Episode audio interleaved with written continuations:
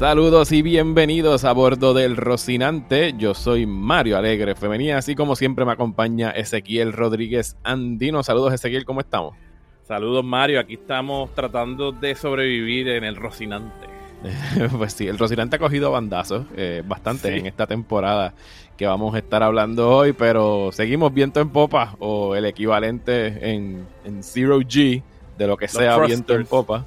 Los, thrusters. Exacto.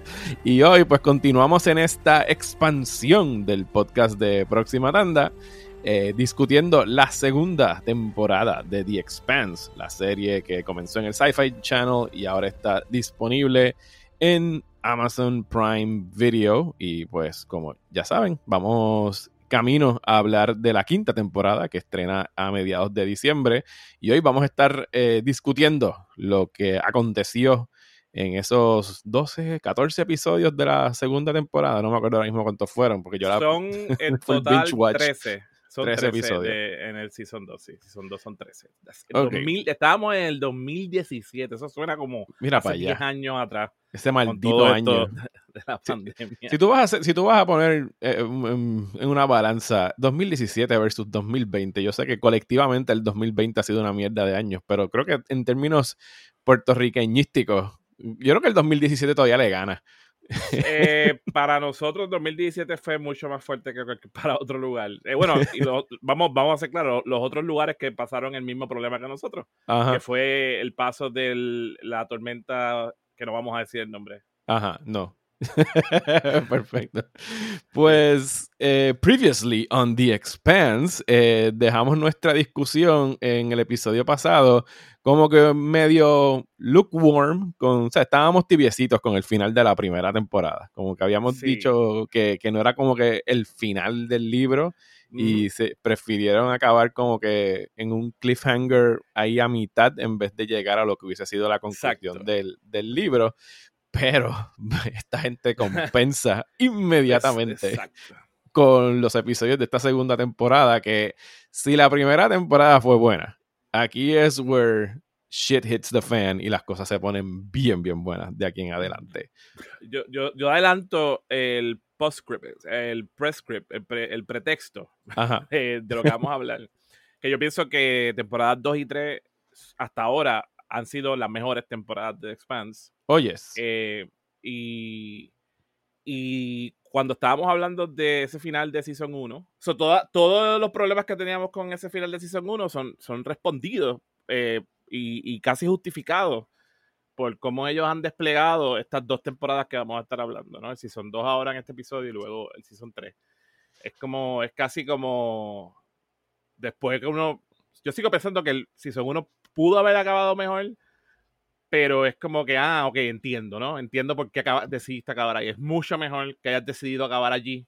Eh, y trajo, yo creo, a la mesa algo que vamos a hablar un poquito más en profundidad, que no muchas series se atreven a hacer, que es em, no necesariamente usar los season finales como cliffhangers todo el tiempo, sino tratar de durante la misma temporada crear varias narrativas que están corriendo paralelo y crear como mini cliffhangers adentro de la temporada. Eh, y aquí arrancamos a, toda propulsión. Eh, y, en realidad desde el principio tú te das cuenta de por qué había que cortar en ese momento. Porque aquí ya desde el primer episodio nos empiezan a tirar con personajes nuevos. Que en este caso sería el Martian Marine Gunnery Sergeant Bobby Draper. Ninguna relación con Don Draper. para nada, no. Eh, bueno, bueno, bueno. Que sepamos. Eh, sí, sí, podemos. si quieres irte un viaje. Ajá. Vamos a decir que es la tatara, tatara, tatara, tatara, la nieta.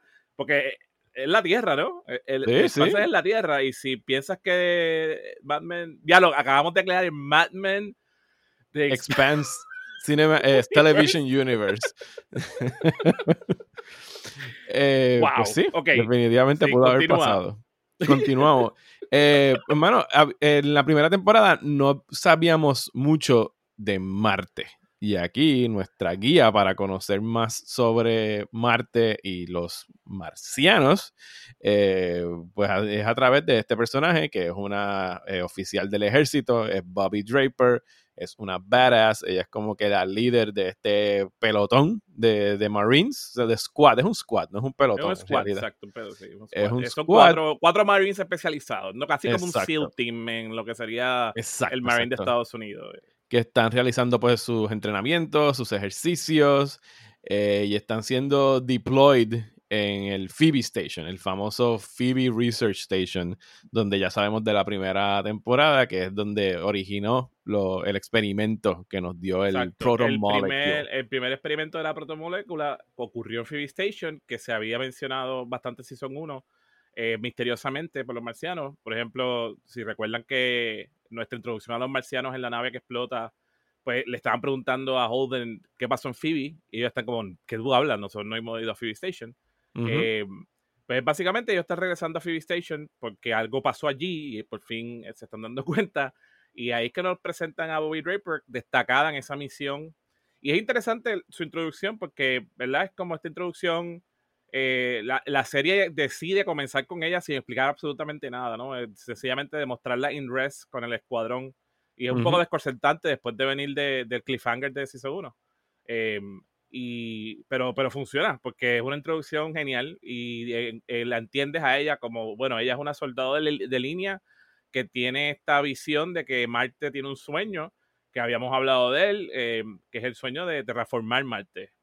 por eso es que los marcianos eventualmente se, se dejan a la Tierra atrás y tienen un sueño de convertir Marte en lo que los terrícolas tenían antes en la Tierra y lo perdieron. Eh, y de momento pues, nos, presenta ahí, boom, de directo. Y, creo que es una de las mejores introducciones que, de ciencia ficción que he visto en televisión, por lo menos.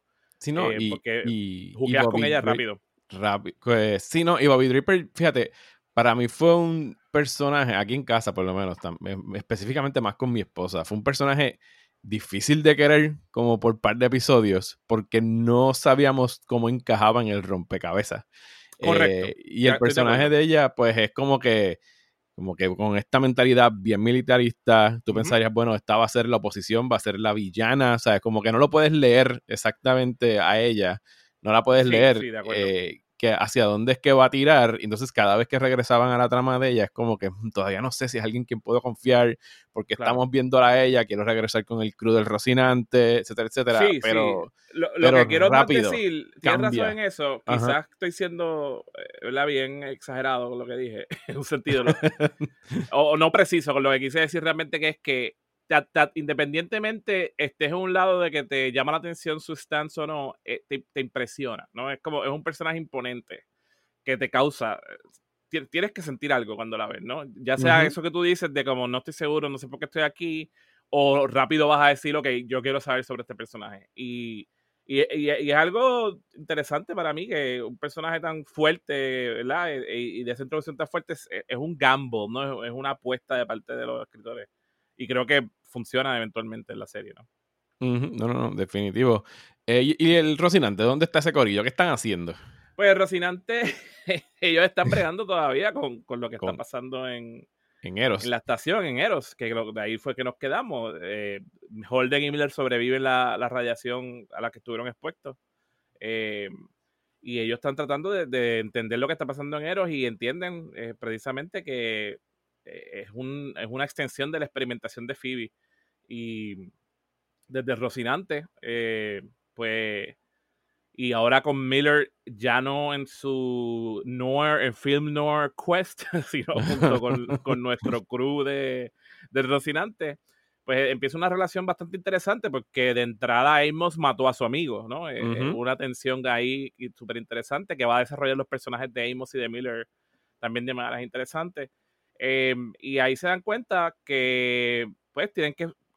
Naomi, que es la, tú sabes, la, la, la, caballota de la tecnología, se da cuenta que hay una estación adicional donde se está enviando la información del experimento y ellos van allá a hacer esta misión donde Miller se reencuentra en esa misión con el chamaquito. ¿Te acuerdas que te he dicho? Mira, yo me había olvidado que el chamaquito que robaba agua en el primer season, que parece un plot que no, que es como para solamente saber de character development. No, el chamaco reaparece.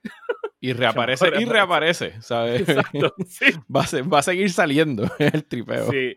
Y entonces ahí pues eh, van a hacer esa misión, van a buscar y, es interesante porque ver a la, a la facción del OPA que en realidad la facción que donde estamos, que es en la estación de Fred Johnson, no necesariamente son una milicia, ¿no? Eh, son, son obreros, pero entonces tienen que hacer esta, ¿verdad? Esta misión para ver qué está pasando, por el mero hecho de que ellos están bien molestos por lo que pasó en Eros, obviamente, porque el experimento se está haciendo, como habíamos ya hablado en el primer season, con los otros obreros, con, con, con la gente que menos tiene, que, que, son belters, todos son belters. Y, y pues van así como que con, con mucha eh, ímpetu a hacer esto y descubren que hay unos científicos allí, unos científicos que, que de hecho han sido experimentados en ellos mismos también para poder llevar a cabo. Les han removido todo tipo de juicio y empatía, Ajá, para que solamente estén ahí analizando data y como que sin, sin, que sin que haya nada que les los inhiba de hacer alguna experimentación en seres humanos o en lo que tengan que estar hacer lo que están haciendo que es un genocidio un genocidio este, pero justificado a través de que están tratando de entender esta protomolécula que ahí es que se empiezan a tirar los hints yo lo había tirado ya porque yo creo que era obvio pero ahí se, se hace claro por el, el head scientific que esto no viene de el sistema solar. Que eso es algo interesante que mencionaste ahorita, me, me, dio gracia porque, exacto, yo sin querer quizás dije extraterrestre, pero dentro del universo del Expanse no es extraterrestre, sería extrasolar, porque ya nosotros experimentamos y viajamos en el sistema solar, so se mueve el goalpost, ya no es extraterrestre, ya, ya las cosas, hay gente en Marte, hay gente en el Belt, so ya el sistema solar, que pues esto, eh, esto, esta protomolécula no es de este sistema solar. No. So ya hay una confirmación de que esto es una forma de vida extrasolar eh, y bueno, el, tipo que manda está diciendo, nosotros en verdad estamos haciendo esto para salvar a todo el mundo, que cuestan varios belters para salvar a la humanidad completa, déjame experimentar, a mí no me importa si me paga lo que sea. Y Miller, que está ahí, que Miller que ya viene con todo este pain de haber seguido la vida de Julie Mao y verla morir, decide que, you know, este, el tipo está haciendo demasiado sentido en términos del big picture y le pega un tiro en la cabeza. Porque así es que funciona. y por eso es que él se lleva tan bien después con Amos. exacto, que al principio, exacto, están, están encontrados, pero a mí me estuvo, ese, ese, pequeño arco me estuvo bien interesante también, porque yo no me esperaba que Miller hiciera eso. Este, después, obviamente, con el hindsight, uno lo está viendo ya en la segunda, pero fue, fue bien interesante verlo Stroll y cuando le preguntaron por qué lo hiciste, él era la única, ese científico era el que nos iba a decir quién era que estaba financiando esto, ¿no? Que es lo que queremos pues él dice, mano, es que el tipo estaba haciendo demasiado sentido y si nosotros empezamos a creerle el cuento íbamos a terminar igual de jodidos que el tipo que lo está financiando, básicamente, ¿no? Como que, this, is, bad, el tipo había que matarlo. Em, nada, me gustó mucho eso porque, ve, otra serie quizás no complicaba, ¿no? Miller llegaba a Rocinante y ya eran todos amigos y aquí es como que desde entrada, pues sí, Miller está agradecido de Holden y demás, pero ya, ya hay una tensión con Amos porque mató a su amigo, aunque Amos mató a su amigo bajo unas circunstancias que eran como tenía que matarlo, porque él, ya habríamos hablado de que Amos es leal a su crew, especialmente a Naomi. Em, y, y, de momento Holden está como chichija con él y en el momento que Holden ve que él está que Holden, tú sabes, como el holier than thou, Holden, holier than thou, este, el personaje más righteous de la, de todo el belt, eh, de todo el sistema extrasolar, pues le dice, tipo, no, tú no podías decidir matarlo, ¿no? Teníamos que ponernos de acuerdo, ¿no? Este, había que llevarlo a un juicio. Exacto, este, aunque fuera un juicio extrajudicial, va a redundancia. Este, era, e, e, ese tipo de cosas son las que me siguen, me siguen jugando esta serie, ¿no? y, y, y, este season, que lo vamos a tratar de, de ¿cómo es? compendiar lo más rápido posible, pero sí, resumirlo. Porque, porque, tiene como tres tiene como tres arcos ocurriendo casi en paralelo. Y básicamente son la reunión, ¿verdad? El, el crew Rocinante bregando con Eros. Em, lo que está ocurriendo por Phoebe Station, que tiene que ver con obviamente lo que está pasando en Eros también. Y Bobby Drake. pero, la pero, pero exacto, la, intriga militar política entre Marte y la Tierra mucho más eh, explícita. Em, y también hay un elemento de lo que es la protomolécula como ya elemento fantástico de la ciencia ficción, ¿no? Que se va desarrollando en paralelo con el drama militar y con el drama de nuestro crew, em, el quest, ¿no? De nuestro crew para tratar de salvarse ellos y salvar a la gente alrededor. Em, y este primer arco, pues, es la mirada a, lo que, cómo esta gente va a resolver Eros y todos los problemas alrededor de, de eso, ¿no? De el genocidio, el quest propio de Miller de tratar de hacer algún tipo de arco de redención a Julie Mau que murió eh, para él casi sin sentido em, y redimirse él también. Eh, y entonces, mientras eso está pasando en el backdrop, ahí es que entonces Bobby Draper entra porque nos van a enseñar algo sobre la política de Marte específicamente que va a tener repercusiones bien grandes en la vida de no solamente Bobby Draper, sino de los marcianos en general. Y, entonces eh, lo, que, lo que estamos viendo es, eh, hay un, o sea, no hemos mencionado todavía lo que está ocurriendo con Abasarala, eh, quien contrata a un espía que se convierte en otro personaje queridísimo. A mí me encantó ese personaje, que se llama Koitar Ghazi, que es alguien que había luchado con el hijo de Abasarala y que ella, o sea, él siente una, una deuda con ella por la muerte del hijo, porque yo entiendo que él estaba como que asignado a protegerlo o estaba en el mismo en el mismo el mismo platón, sí, el mismo eh, platoon, este, en el, mismo, platoon, la misma unidad. Y tienen como que una relación contenciosa pero respetuosa. Y Barzarala lo, lo contrata para que sea su, pues, su espía, su, su agente clandestino para tratar Sí, porque de... se va dando cuenta, mientras va escalando los problemas con Marte, de que uh Wright eh, está siendo mucho más belicoso de lo que ella recordaba y se va dando cuenta. Y específicamente cuando sale el problema de Phoebe Station, de que Phoebe Station es una estación que el dueño de Phoebe Station es una subsidiaria de nada más y nada menos que Jeff Bezos. Perdóname. el, el, otro Jeff Bezos, el de la galaxia. Entonces, ahí ella, se, ella va atando cabos porque ya, ya había hablado con Mao a través de él, ¿no? Ella va atando cabos y diciendo, espérate, esto está raro. Y ahí es que entonces ella dice, yo necesito eh, eso porque eh, obviamente Mao se da cuenta, porque Mao no es tan bruto como eh, Erin Wright, y le dice a Erin Wright, dude, esta tipa sabe, y la tratan de asesinar.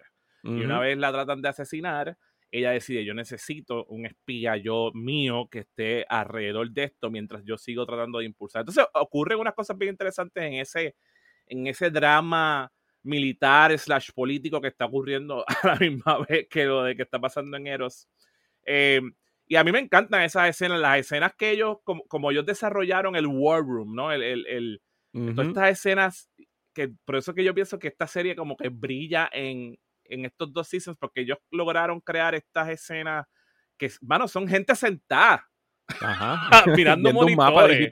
Ajá. ¿Entiendes? Y es como que tú estás ahí pegado como que... ¡ah! ¡ah! Entonces, para hacer eso, eso es difícil, no todo el mundo puede hacer eso, ¿no? Este, no, no, sí, ellos, ellos, vinieron a ellos vinieron a cosechar todas las semillas de esa primera temporada, pero aquí en masa en la segunda temporada. Es como que ya tú sabes quién es toda esta gente, ya tú sabes cómo funciona la gravedad, ya tú sabes más o menos un poquito del Proto ahora vamos a divertirnos, ¿sabes? Como que vamos a acelerar y, Vamos a tirar, vamos a tirar el, real, los problemas reales, geopolíticos, la cuestión ética, todo está ahí corriendo alrededor, porque son personajes pequeños que están tomando decisiones éticas cada uno, pero están afectando el sistema completo. Y eso es otra cosa que a mí me encanta, de verdad el, de, la, de, la, representación, porque muchas veces los dramas políticos la ciencia ficción se van con esta cuestión de the one, ¿verdad? Como, ah, es que esta persona es especial y esta persona va a salvar el sistema porque es especial y tiene magia y whatever. Y de momento es la historia de esta gente y se acabó. Pero aquí, aquí inclusive hay eh, trazos de the one, pero están en paralelo con todas estas gente que está tomando estas decisiones desde sus éticas particulares y están afectando el sistema completo, a veces a propósito, a veces sin querer. Y, bueno, se siente bien real, mano, aunque es ciencia ficción, a mí me, me encanta. Este, so, sí, e, ese es el, esos primeros, vamos a decir, esos son los primeros como cinco episodios. Eh, está pasando esa eh, tensión entre la Tierra, eh, lo que pasó en Phoebe, em, y está eh, creando la tensión de que vamos, que, va, que, va, que, está pasando en el belt, porque entonces la gente del belt tiene que bregar con Eros que está pasando en el momento. Recuerden que hay, como explicamos, esto no es, nadie tiene como un jump drive de Star Wars, no tienen un jump drive de Battlestar Galáctica, que hay que viajar. Entonces lo que está pasando en Eros todavía en la Tierra no lo saben bien. Y Eros, lo que está pasando es que la estación está tirando sonidos, está tirando sonidos extraños, está haciendo música con esos sonidos. La estación está viva, básicamente, ¿no? Sí, es la estación que... vimos que, que, la habían rociado de, de Protomolecule, que habían, habían usado como un gigantesco petri dish. Y ellos saben que eso es súper infeccioso, así que el cruel Rocinante junto a, a Miller y los demás dicen, tenemos que destruir la estación. ¿Y cuál es, Mario, la solución de destruir la estación? La solución, que yo creo que es Miller el que la, la trae, es utilizar la nave esta de los mormones, que ahora mismo, el Naboo, que se llama el Naboo. Quieren usarlo como un battling ram. Sí, porque es ciencia ficción. Es ciencia ficción, pero es ficción y es ciencia y ciencia. Eso es. No tenemos misiles nucleares. Lo único que tenemos es esta gigantesca nave exagerada que hicieron los mormones para irse del sistema solar, donde cabían miles de mormones.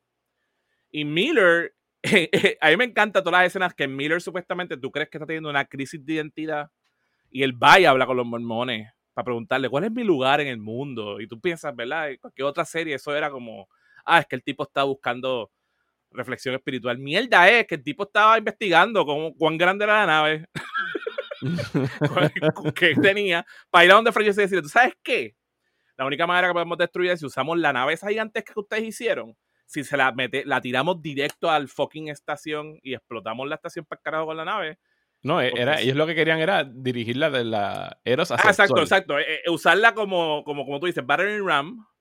Como una canica, como pegarle una canica al sol, llevarla al sol, exacto, y llevarla al sol. Era como la impulsamos, y en el sol se, se joden las dos cosas, la, estación y pero, you know, we did our thing. Sí, y entonces el plot twist es que Eros empieza a acelerar por cuenta propia. Tan pronto esa, el Naboo está a punto de chocar contra ella y el Naboo se, va en otra dirección y Eros empieza a comportarse como si fuera su propia nave, o sea, es consciente, con aceleración. Entonces el Rocinante se le va detrás, pero no puede alcanzarlo, por más que ellos, y tienen esa escena buenísima donde eh, Alex le está metiendo el chambón hasta más no poder y esa gente tiene que drogarse con el líquido este que ellos usan para poder aguantar los Gs y, no pueden, no pueden alcanzarlo. Pero mientras, el único que queda dentro de, la estación es Miller, que como sabemos tiene una conexión con el protomolecule y específicamente con, con Julie Mao. Y él sigue caminando hacia la parte más interior de Eros, que en este caso coincide con que es el hotel donde encontramos el, cuerpo, de, Julie, Mao. Y Julie Mao está allá adentro transformada, brillando con estos tonos azules y, violetas. Y una vez él hace esta conexión emocional y psicológica con ella, eh, mientras en la Tierra están diciendo, pues nos jodimos, porque no tenemos... la Tierra por fin se da cuenta que algo está yendo hacia donde ellos, y es que los, tienen que llamar. Eh, los Bertes le dicen, mira, nosotros cogimos el Naboo, tratamos de hacer esto, pero esta cosa va para donde ustedes, esto va para la Tierra.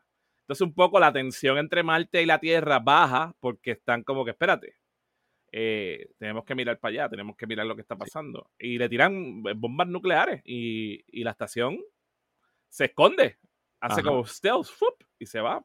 So, lo que está pasando con la estación. Van a ser importantes después, los misiles sí, que eh, eh, sí, porque aquí todo en esta jodida serie es importante. Todo.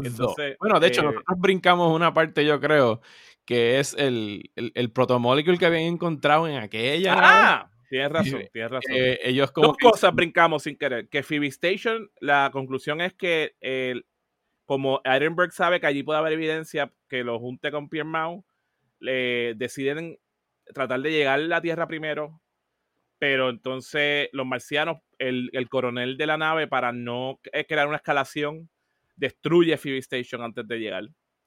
Eh, y eso crea, ¿verdad? Ya entonces un, un retaliation que la Tierra tiene que hacer porque destruyeron una estación de la Tierra. Y ahí es que empieza la, la, la eh, como los whispers of war, los, susurros de guerra. Em, y lo que tú estás diciendo ahora, que ellos sí habían tenido contacto en la nave Stealth con un sample de la protomolécula. Y, ellos deciden que, es muy peligrosa, sí, que es muy peligrosa pero no la quieren destruir porque quizás hay una manera de hacer una cura y la esconden en un eh, asteroid belt. ¿Cómo se dice eso en español? Se me olvidó, perdonen. Este, en un una, cinturón de asteroides. En un cinturón de asteroides la esconden allí para obtener una, una, un sample sin ellos estar porque no se quieren infectar y que nadie sepa dónde está, que sean ellos nada más. So, ahí se, se quedan, dejan eso bajo la manga y entonces, de cuando pasa esto que estamos hablando, se tiran unos misiles, como la estación se desaparece, los misiles siguen volando en el espacio y eso va a tener repercusiones eventualmente, como dice No, y, y, yo entiendo que ya a estas alturas, eh, al ver la peligrosidad del, del protomolecule, y me disculpan si tengo el timeline equivocado, eh, ellos deciden, el Rocinante, que este protomolecule no puede caer en manos de nadie y lo mandan a destruir en el misil donde tienen guardado ese sample, pero Naomi desiste y lo esconde. Ella es la única que sabe que todavía está eso ahí, que el misil no explotó. Sí, sí, eso es un poquito más adelante. porque la lógica de ella es como que pues la Tierra tiene protomolecule y Marte tiene protomolecule. Sí, sí, sí. y es como que nosotros... Pero eso es un poquito más adelante porque todavía ellos no, no saben lo que es la protomolécula. Recuerda que aquí todavía es la atención de que es la, introducción de la protomolécula de Eros, right? Y como que todo el mundo está dándose cuenta que esto existe. Y todavía ahí eso está escondido. Este, pero eventualmente esa decisión va a pasar. Eso es algo que es súper importante en la trama. Em, eso pasa justo después de, de, estos primeros cinco episodios. Es que está cabrón porque todo lo que estamos contando pasa en cinco episodios. Sí, son cinco episodios porque, bueno, vamos a tratar de brincar este en el quinto episodio. Anyway, eh, Miller y Julie Mao eh, redirigen Eros y lo mandan. Sí, lo que, lo que quería decir era que yo creo que es importante en ese plot es que como funciona la protomolécula, esto va a ser importante eventualmente, que él se da cuenta que lo que pasa es que la protomolécula va como aprendiendo, se va juntando con toda la materia, sea orgánica o inorgánica. Y reacciona y, crea. Y pero Julie Mao murió, y esta parte la, a mí me encanta la cuestión lírica aquí, como Julie Mao murió en estrés. Y con esa, como quien dice, esa pajita de, de bregar con el, país, ¿verdad? De, de, que el país, ella, ella estaba con esta guerra contra el padre, que la convirtió en esta guerra personal en contra de la tierra en general pero ella estaba ya cansada, ella murió bien, de una manera bien traumática, ¿no? Este, pues, la, en verdad, Eros va a la Tierra no porque la protomolécula sea mala o porque la protomolécula quiere destruir la Tierra, no, no, no. Es que la, fuerza psíquica de Yurumiao era tan grande que ella no se había todavía perdido dentro de la protomolécula por completo y su mente quería volver a casa. Ella quería llegar a su casa otra vez. Y, por eso es que la, la protomolécula iba con todo Eros hacia la Tierra. Miller, que ya sin conocerla, la, se obsesionó tanto en entenderla, como buen detective de Noor, es entonces que la logra calmar y decirle, tú sabes que tú no quieres ir para la Tierra, esto, esto que pasó, pasó, tú no quieres hacer eso porque tú no quieres destruir la Tierra, vámonos a otro lugar.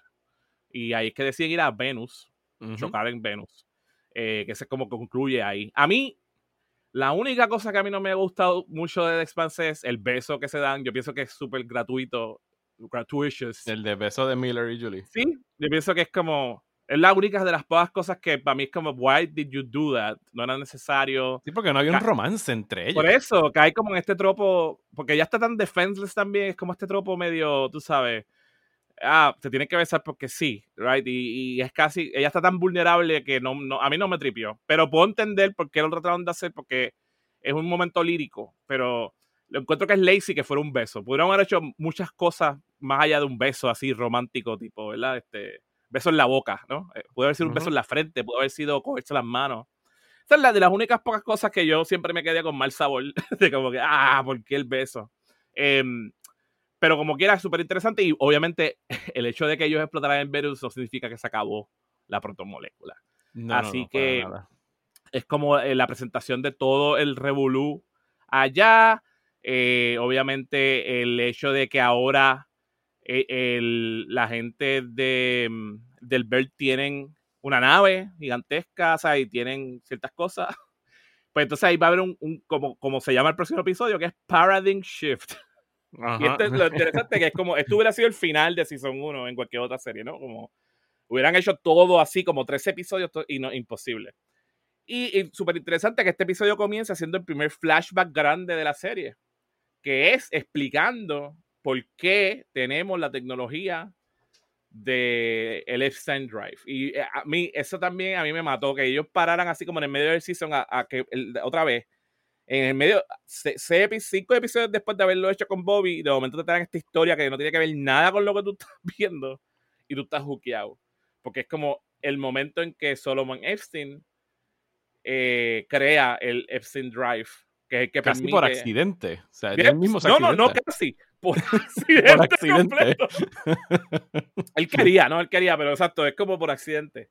Y, y la misma historia de Epstein es súper lírica también y bonita. ¿Dentro de cuánto? ¿Cuánto dura eso? ¿Como cinco minutos? Algo así. Eh, sí, ellos, lo entrecortan durante el episodio, pero sí, en total serían cinco minutos. Por eso es bien loco, porque esta cosa que es bien cortita, pero se siente súper pesada, tú sabes, cuando... Y te das cuenta que ahí también empieza la, la, el real eh, eh, break, el, el, quiebre entre la Tierra y Marte, porque ahí es que tú sabes que Epstein es marciano y como que ahí todo tiene sentido, como, ah, pues si fueron los marcianos, of course que van a poder tener, tú sabes, una manera de decirle a la Tierra, fuck you, porque acaban de crear esta cosa súper importante y la Tierra no, right? Este, Y ahí que empieza, como que dice, la revolución marciana. Este, that, that, was great. Em, y entonces, pues ahí eh, ya hacemos un time jump. Y ahí, ¿qué pasa lo que tú dices? Que eh, lo que estabas hablando de... ahí es que Naomi se da cuenta ellos se dan cuenta que como ya todos los parties conocen que existe la protomolécula y lo más probable es inevitable que tengan samples porque van a ir a Venus a buscar el crash. Es que ellos dicen entre sí como corillo, vamos a destruir nuestro sample porque esto va a estar jodido. Pero Naomi dice, wait, eh, en su mente, y esto, esto se va a revelar más tarde en el season, pero es interesante que ella lo empieza a pensar, que es como, espérate, espérate, espérate yo no quiero destruir esto porque es que la Tierra y Marte van a terminar teniéndola y los Belchers se van a quedar jodidos como siempre. Yo quiero darle una posibilidad a mi, a mi raza, ¿no? A mi, a, mi, a mi cultura de sobrevivir lo que viene. Y yo creo que ellos van a tener que tener, eh, y eso va a tener repercusiones jodidas para nuestros crew eventualmente, porque sabemos, como dijimos ahorita, que Holden es el tipo del consenso. Y yeah. Y ya que menciona Holden, pues también empezó un romance entre Holden y, y no, esos primeros cinco seasons. esos primeros cinco seasons, dije, vaya, así se siente. Así se siente. Cinco episodios.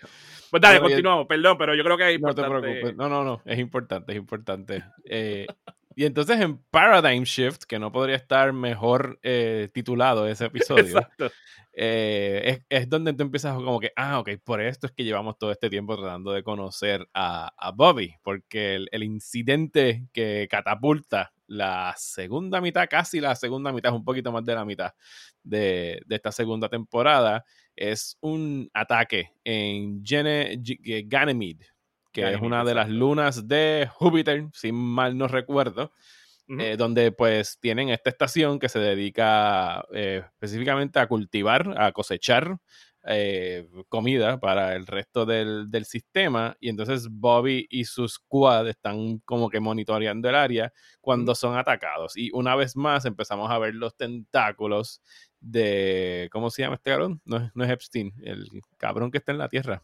Eh, tú dices Jeff Bezos. Jeff Bezos. No, Jeff Bezos. No, bueno, sí, Jeff Bezos está ahí, pero su pana, su contraparte. Ah, Erin Wright.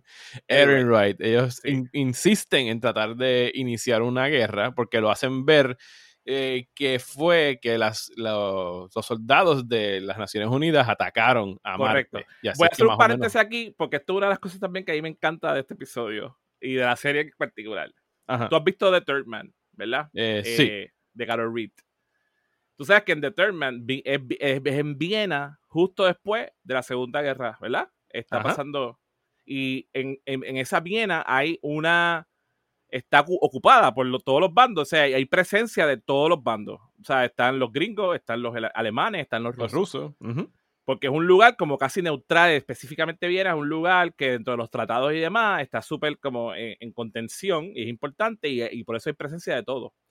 Qué cosa cabrona que ellos decidieron que Ganymede, como es básicamente eh, uno de, de, de, las lunas más importantes en términos de eh, conseguir alimentos eh, para el resto del sistema completo, ya sea los Belchers que están alrededor, los marcianos y la Tierra, básicamente Ganymede es como Viena de Determined. Hay una fuerza de cada uno, ¿verdad? Hay, hay marcianos, hay este de eh, soldados de la ONU y, coexisten como en una, en una, eh, ¿cómo se llama? Como en una, unos borders, ¿no? Y el skirmish que ocurre pasa como en el border. Sí, como casi en la tierra de nadie, en el territorio neutral. Ajá, en el, en el territorio que es neutral. Entonces, es bien loco porque cuán cabrón es como que este lugar que de ahí sale la comida para todo el mundo, por ende, tiene que ser casi un lugar medio neutral eh, ahí es que pasa el skirmish, que va a ocasionar la, tensión para una guerra, la famosa guerra final, que sería, tú sabes, precisamente siempre se hemos visto que la Tierra y Marte, las tensiones son parecidas a la Guerra Fría, ¿no? Y ese es como el comienzo de eso también en nuestro paralelo histórico. So, qué, nítido para mí, ¿verdad? Ese, ese, ese hint de que obviamente ahí es que ocurre el skirmish y entonces la Tierra decide, no, no, no, no, esos fueron ellos, que y Marte hace lo, mismo. Empiezan a crear estas dos versiones de lo que ocurrió en Ganymede. Y Bobby, que estuvo allí, que sabe lo que pasó, que sabe que el ataque no fue ni de la ONU ni de Marte. Es de un, de un tercero que ella no puede explicar porque es algo fantástico. Ella vio una figura azul que no tenía casco. Que no tenía el backsuit. Y que estaba respirando en la superficie. Y eso fue lo que ella vio. Ella sabe que ella vio eso. Pero acabamos de ver a Bobby todo este tiempo súper leal al sueño de Marte, súper leal a su milicia. Inclusive, ella estaba ready para empezar la guerra contra la Tierra, ¿no? Ella era casi un contraparte, como tú dices, de Erin Wright en la Tierra. Erin Wright eh, eh, no es soldado, pero desde su posición de poder, él está todo el tiempo siendo un warmonger. De momento ella era también un warmonger, pero dentro de la milicia. Y ella va a tener un root awakening de cómo es que funcionan la política. La, política, en, en, lo militar, en lo militar eh, y, la, y la verdad, lo, lo, lo, que los sueños supuestamente son y la realidad política. Sí, esta, esta segunda mitad es, es, ver a ella eh, su sueño corrompido de lo que pudo haber sido Marte cuando la llevan a testificar a las Naciones Unidas, la primera vez que ella va a la Tierra. Eh, la llevan a testificar sobre el incidente para tratar de suavizar las tensiones entre Marte y la Tierra. Sí, hace, un, congreso, ¿verdad?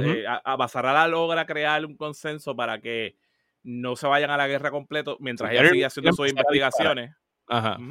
Ella está investigando lo que está pasando por detrás. ella, está um, básicamente ganando tiempo. So, crea esta, esta conferencia eh, de paz, convence al presidente de hacerla.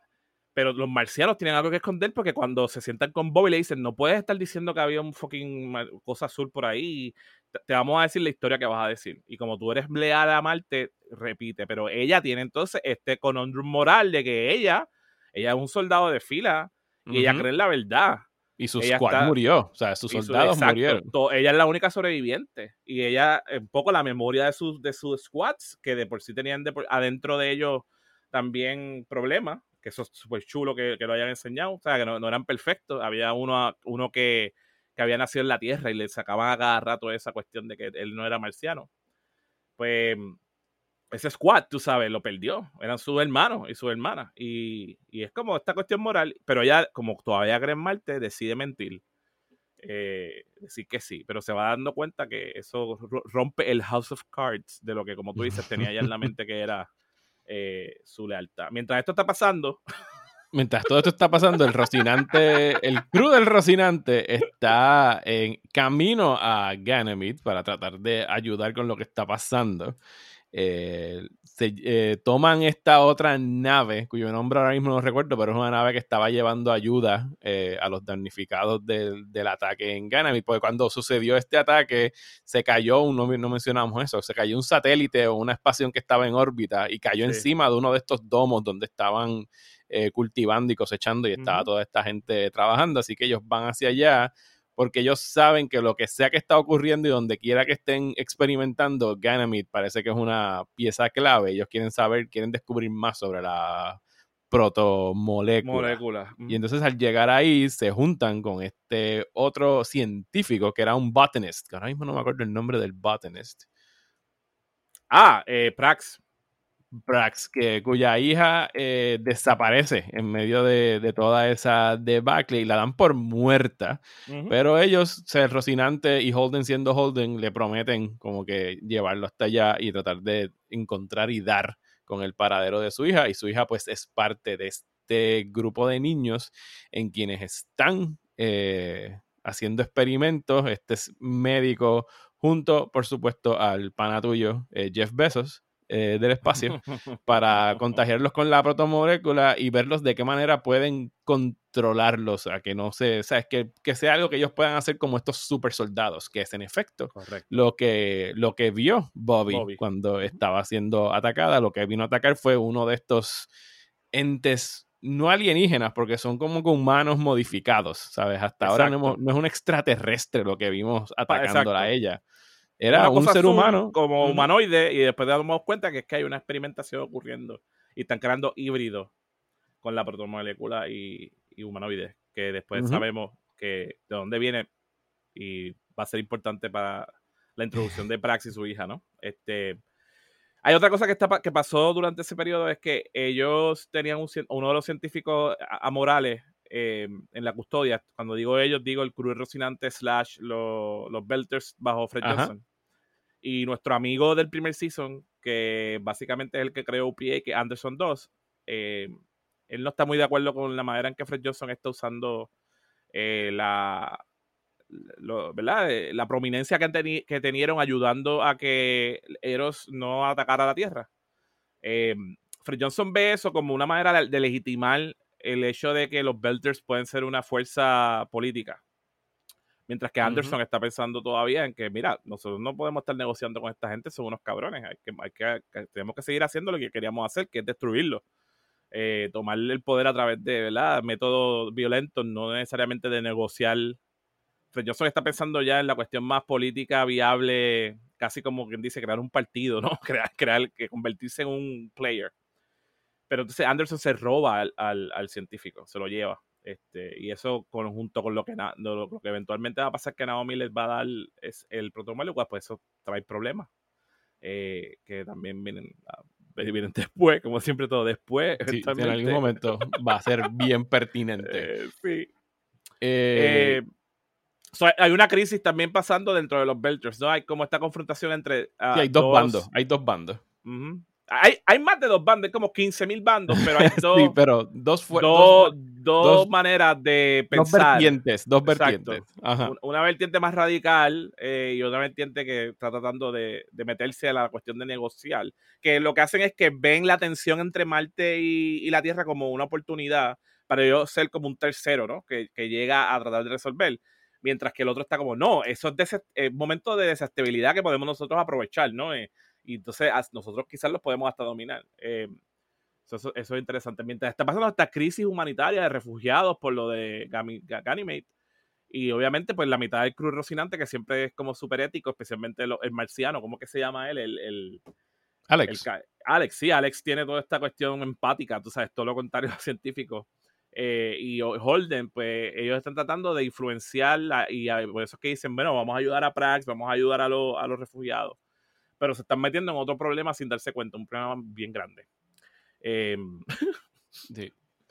Y, y entonces, ¿dónde acaba este season? Porque ahora estoy buscando aquí rápido el resumen, porque, repito, como yo lo pues, vi lo que pasa es que, exacto, lo viste de cantazo y por eso, eh, básicamente, Bobby se va dando cuenta que Marte es, eh, eh, no solamente quería supuestamente mantener la paz, ellos lo que estaban era ocultando que lo que pasó en Ganymede es, era una, básicamente una, eh, eh, nuestro amigo Pierre Mao eh, y su crew de científicos nos revelan, porque esto es algo, voy a hacer como un, un detour para explicar esto de una manera más fácil, y es que hasta ahora todos los experimentos de la protomolécula y la aparición de la protomolécula quizás había un feeling de que, ah, es, esta gente que está haciendo estos experimentos para hacer el mal. No, te revelan que es que Pierre Mau lo que en verdad está haciendo es que se da cuenta que esto puede ser una nueva arma, lo mismo que Naomi estaba pensando. Y él lo que está interesado es en desarrollar la protomolécula como una como el próximo deterrent, como la próxima arma nuclear, un deterrente, un deterrent, no sé cómo deterrente en español es un disparate, deterrent, este eh, algo que, que, te mantenga porque es lo que dice, que mantenga las tensiones como están para él como arms dealer que es, que es verdad, es verdad, eso su, él tiene todas estas corporaciones, pero ahí que se revela que él, los chavos que hace, lo hace vendiendo armas. So, él está creando con estos científicos porque tiene el dinero esta nueva arma y eso fue un demo para los marcianos, porque él se lo quiere vender a los marcianos primero, ¿ves? Entonces, eso es lo que los marcianos estaban escondiendo, que es que eso fue una demostración de Pierre Mau para ellos venderle esto, pero obviamente es un problema si se sale a, relucir, porque eso es como está callado. Y que Pierre Mau lo que quiere es primero vendérsela a Marte y después vendérsela a la Tierra y seguir haciendo profiteering de eh, las cuestiones como están, porque una, una vez los dos tengan la protomolécula, pues nada, esa es la nueva bomba nuclear. Eh, hay otro stalemate de protomolécula. Y eso es lo que ya Naomi estaba intuyendo sin, ¿verdad? Porque she's a, smart person. Y por eso es que ella quería que el Bell tuviera una protomolécula también, porque ahí, ahí sí que se podían sentar a negociar en la mesa, ¿no? Eh, ah, tú tienes la protomolécula, tú también, pues nosotros también. Eh, tenemos que llevar la guerra en paz porque si no nos tienen. igual que funcionan las bombas nucleares. El, famoso MAD, que era Mutually Assured Destruction. Tenemos esta. el que cree el nuevo device, ese es el gran chiste de Strangelove, ¿no? Que de la película Strangelove de Kubrick, que decía, ah, nosotros tenemos el Doomsday Device, que era como peor que la bomba nuclear. O sea, la persona que llegue primero al próximo, pues gana. Pero mientras tanto, si nos podemos destruir, pues y es mutuamente asegurada la destrucción, pues no nos destruimos porque queremos vivir. Pero entonces eso crea todo este stalemate alrededor y toda esta industria. Y mano, tú sabes, esto suena bien ciencia ficción, pero this is how it works, my friends. Esto es lo, lo triste de cuando uno ve esta serie. Eso es lo que nosotros estamos viviendo todavía en este mundo, lamentablemente. Eh, obviamente esto está replicándose con mejores armas. Hago ese paréntesis porque eso es importante, porque una vez ya Bobby se da cuenta de eso, se da cuenta que básicamente la gran eh, industria de la guerra. La gran mentira de Marte. La gran mentira de Marte, que ella se había dado cuenta, es bien interesante porque ella misma dice, ella quería acabar la guerra, porque ella decía, por, por la guerra es que nosotros no hemos terminado nuestro sueño de Marte. So, yo quiero acabar esta guerra ya, vamos a donde la Tierra, porque estamos esperando. Y aquí está su respuesta, porque no les importa, porque la guerra en sí misma mantiene el status quo y en la medida en que se siga como están las cosas, pues Marte en verdad nunca, y, la, y los que están en, el poder no les importa realmente ese sueño de Marte, porque todo el dinero se está invirtiendo en el gran mito de Marte milicia que se está defendiendo. Eh, entonces, como un Rural Awakening eh, para ella. Y obviamente, cuando ya se va dando cuenta de esto, esto está pasando paralelo con que a, el espía de Abasara y Abasara se van dando cuenta que esos eran los intereses que Erin Wright y Mao porque Erin Wright al final del día quiere que todo esto pase porque Erin Wright quiere que haya una guerra. Erin Wright quiere, es un warmonger, él quiere acabar con Marte. Y él quiere que todo esto pase porque por fin la Tierra pueda atacar a Marte antes de que le llegue la protomolécula y ganar la guerra. Y sí, aquí este season es donde él ya pone sus cartas abiertamente sobre la mesa, porque la conclusión del arco de Avasarala aquí, la serie es que ella. Eh, perdóname, el season. El season, sí. Es que ella va a la nave de Jean-Pierre eh, Mao, que está en órbita, creo que está en órbita en Luna o órbita en la Tierra, acompañada de, de Bobby. Y aquí para mí es de esos juntes que se dan de. de que, sí, que, por fin encontramos a Bobby con Abasarala, que era algo que tampoco íbamos a pensar que iba a pasar. O sea, ellos no están telegrafiando para nada que Bobby con quien iba a terminar es con Abasarala. eh, nada, pasa porque como se vieron en, la, en, el summit, ella eventualmente se da cuenta de todo lo que está pasando y que le hicieron mentir y ella va y pide asilo político, eso está tan cabrón. Ella va a la ONU y pide asilo político y no vuelve a Marte. Dice, yo, soy, yo, soy un, yo soy un prisionero político, yo quiero asilo político. Y ella va a ser a la coge under her, her wing y hablan y se dan cuenta de todo el plot. Y eventualmente este hombre, Erin lo sabe, y ellos lo que hacen es que ella logra contactar a Mao directamente para entonces sentarse y hablar, porque ella para dice, que yo sé lo que está haciendo. Para hacer un, trato, para que se entregue. Y entonces Aaron Wright, eh, por, por tras bastidores, eh, hace lo mismo con, con Jean-Pierre Mao, diciéndole, mira, mata a Basarala y ya nosotros salimos de esto. Y ahí es que se forma el tiroteo en esa nave, que es donde concluimos, los dejamos a ellos tres, a, a, Basarala, a, a Bobby y al espía que no recuerdo ahora mismo, se me fue el nombre, eh, a Coitar, Gazi, Coitar, Gazi. Eh, ahí es que los dejamos, mientras que en el Rocinante tenemos el equivalente a Alien, donde tenemos al, al, al, monstruo este, al, Caliban, creo que le dicen Caliban, es el nombre del, del, proyecto, que de hecho es el nombre del segundo libro, eh, Caliban's War, eh, está a bordo del Rocinante y ellos están luchando. Y, y, Calibán es el monstruo de, Shakespeare, de La Tempestad. Hay otro, otro eh, ¿cómo es? Otra referencia literaria más para. O sea, además del Rocinante, Calibán y el Rocinante. Eh, y entonces tienen esta escena de acción fantástica donde finalmente logran salir de él, sacarlo afuera de la nave y de la única manera que podían matarlo era con los thrusters del, Rocinante. Sí, porque se dan eh, cuenta que lo que sabemos ya que ellos están hambrientos, la protomolécula está hambrienta de energía, ella le gusta la energía. So, ellos la, hacen salir afuera y le prenden el, el, engine para que se vaya al engine y cuando menos lo espera, básicamente le prenden el, los thrusters a, a, a todo fuete y hacen un barbecue de protomoléculas. Y, y, y, y, por supuesto, y esto sí que es un cliffhanger, que qué bueno que yo tenía los Seasons para verlos de corrido. Eh, no podemos olvidar que en Venus, lo, que quedó de Eros cuando se estrelló, se está reformando y convirtiéndose en otra cosa. Y allá tenemos. Claro, y, una nave... todos los cliffhangers de, este season, que son varios, que son. Ajá. a Basarala en una nave atrapada. en la nave con. Entre vida y muerte. Donde Iron Bright por fin le revela: sí, yo soy el que está haciendo todo esto. Yo y te voy a matar. Ah, porque se nos olvidó. Parte de la, de la trama de, de lo que pasó en la. En el, en el Summit de Paz es que Erin Wright mata a uno de los emisarios de Marte, lo envenena. Para crear fricción, porque, ¿verdad? El que, había, un momento donde parecía que iba a haber paz y él no quiere paz. So, él crea, lo mata para poder continuar con, el, con la tensión. Entonces, él, cuando tiene a Basara allá arriba, que también piensa que la va a matar, pues confiesa, como todo buen villano de Bond, confiesa mientras están grabándolo.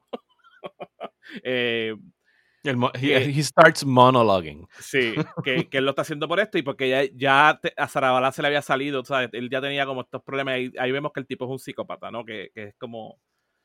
Y está como que, ah, voy a salir de ustedes. Lo que él no sabe es que obviamente Basarala y Bobby y nuestro espía son mucho más inteligentes que eh, Maui y el Corillo. Y y nos dejan ese cliffhanger, pero... Sí, tenemos, tenemos ese cliffhanger ahí. El cliffhanger eh, a, bordo del, a bordo del Rocinante es que Naomi le confiesa a Holden lo de la protomolécula. Exacto. Y, y, en Venus, las dos naves que están investigando, los científicos que, están investigando, que, son, de Marte, y, de, de, UN, se lanzan al vacío para tratar de llegar hasta donde está eh, Eros.